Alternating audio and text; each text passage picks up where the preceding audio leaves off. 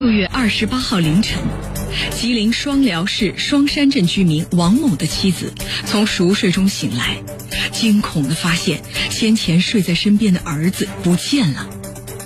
随后，王某手机接到勒索电话，号码竟然是妻子的手机号码。三个小时后，王某抱着被解救的孩子喜极而泣。这一晚的经历。对他和妻子来说，就好像是一场噩梦。江苏新闻广播，南京地区 FM 九三七，苏南地区 FM 九五三，铁坤马上讲述。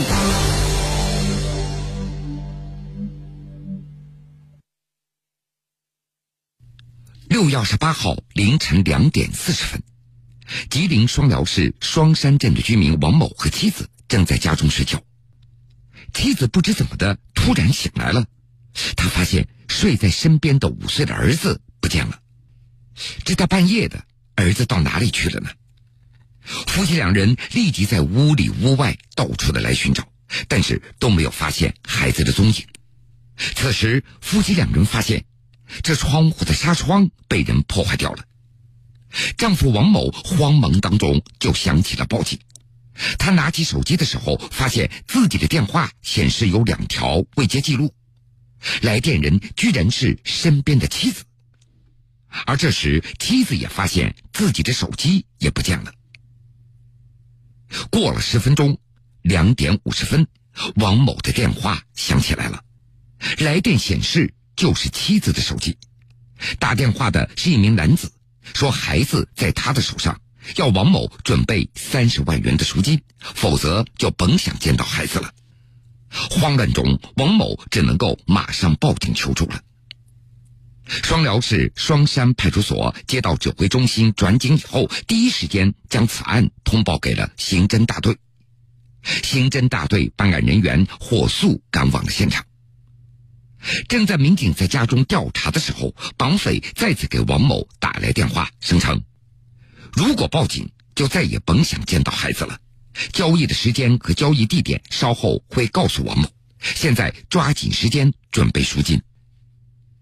根据民警的办案的经验，由于孩子不懂得控制自己的情绪，如果哭闹可能会刺激犯罪嫌疑人，因此可能会受到伤害。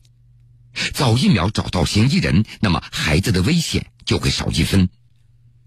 而与此同时，市县两级公安机关领导陆续到达了案发现场，当场指挥调度，抽调打黑、特警、经侦、巡警等部门近百多名的警力，由部门主要负责人带领，迅速秘密集结到案发地的周围的各个路口，进行排查堵截犯罪嫌疑人。现场民警也分为三组，一组民警安抚受害人家属。一组民警查看沿途附近的监控录像，而另外一路民警沿着犯罪嫌疑人可能逃窜的路线进行追踪。时间到了凌晨的五点多，王某再次接到绑匪的来电，要求他开车携带赎金，在长深高速上以时速三十公里在行驶，并且在一百一十五公里处将赎金扔到高速公路的外面。待其拿到钱之后，会告诉王某藏匿他儿子的地点。接到这个消息，各组民警立即围绕指定位置为中心点，方圆五公里为半径，形成一个包围圈。另外，办案民警还一再嘱咐王某，一定要安抚绑匪的情绪，尽量给警方争取救援的时间，同时也请求绑匪不要伤害孩子。为了稳住对方。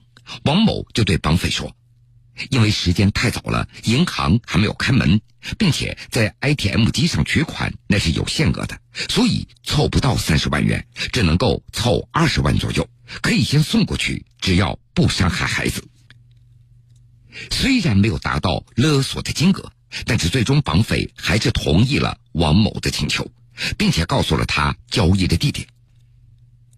五点五十分，好消息传来。参与查找人质的人员在距离案发地两公里处的二零三国道一个涵洞里找到了还在熟睡当中的孩子。万幸，这孩子没有受到伤害，而此时距离案发仅仅过去了三个小时。怀抱着儿子，王某也是喜极而泣了。他真的不敢相信这一切。得到人质安全解救并且没有受到伤害的消息，专案指挥部果断决定封锁孩子被找回的消息，派遣侦查人员秘密对藏匿孩子的地点进行架网守候，同时让王某答应绑匪的要求，继续交付赎金。侦查人员在准备好赎金以后，绑匪又几次变换了交易地点。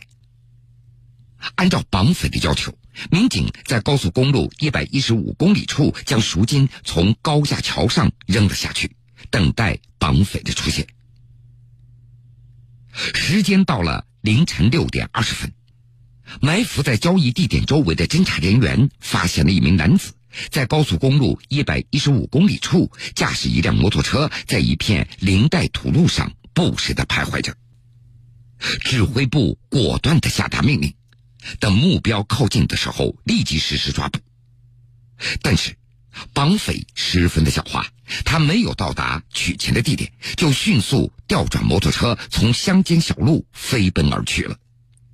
随即，参战的民警全力追击，各组人员向嫌疑人逃跑的区域进行合围。但是，因为嫌疑人驾驶摩托车在村间小道逃窜，一时间警车是无法跟上的。但是，警方已经获得了嫌疑人的体貌特征等这样的关键的信息。经过大量的摸排走访的工作，最终又经过将近四个多小时的追击和围捕，在嫌疑人的家中将他给抓获。至此，仅仅用了八个小时就破获了这起案件。经查。犯罪嫌疑人刘某某在案发之前经营着一家农机门市，年收入也达到了十多万元。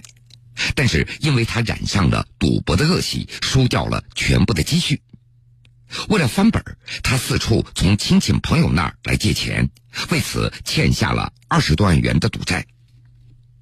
由于几年之前夫妻两人因为感情的问题协议离婚，因此刘某某他的心理压力非常大。近日还有人向他催债了，为了还债，他才萌生了绑架勒索的邪念。办案人员介绍，王某的家曾经做过粮食生意，并且还经营着一家化肥商店，在附近的十里八村都是非常出名的。而嫌疑人刘某某和王某家那是邻村，他当天晚上路过王某家的时候，认为这家人一定有钱。于是他就翻墙进入了院子，撬开了厨房的纱窗，从厨房进入到王某的家中。当天因为天气特别的炎热，王某就睡在南北通透的客厅里。刘某某在进入卧室以后，他发现王某的妻子正带着孩子熟睡。可能是因为孩子白天玩的太过于疲惫了，当刘某某抱起孩子往外走的时候。孩子并没有醒来，同时刘某某还顺手牵羊拿走了王某妻子的一部手机。根据刘某某事后的交代，在逃离现场的过程当中，孩子曾经醒过来了，好在又被他哄睡着了，否则孩子可能也难逃厄运了。后来刘某某经过一个垃圾堆捡到了一床棉被。他就将孩子包裹好以后，转移到附近的一个涵洞下，然后将王某妻子的手机卡放到自己的手机上，从通讯录当中找到了王某的电话，拨打了勒索电话。刘某某当时还认为，只要自己不在交易现场出现，警方就拿他没有办法了，因此他一直驾驶摩托车在附近徘徊，观察是否有民警的出现。没有想到，仅仅过了几个小时，他就被警方给抓获了，并且在大量证据的面前，他不得不承认了自己绑架勒索的犯罪事实。目前，犯罪嫌疑人刘某某已经被刑事拘留，案件正在进一步的审理之中。新闻故事，铁坤讲述。铁坤讲述。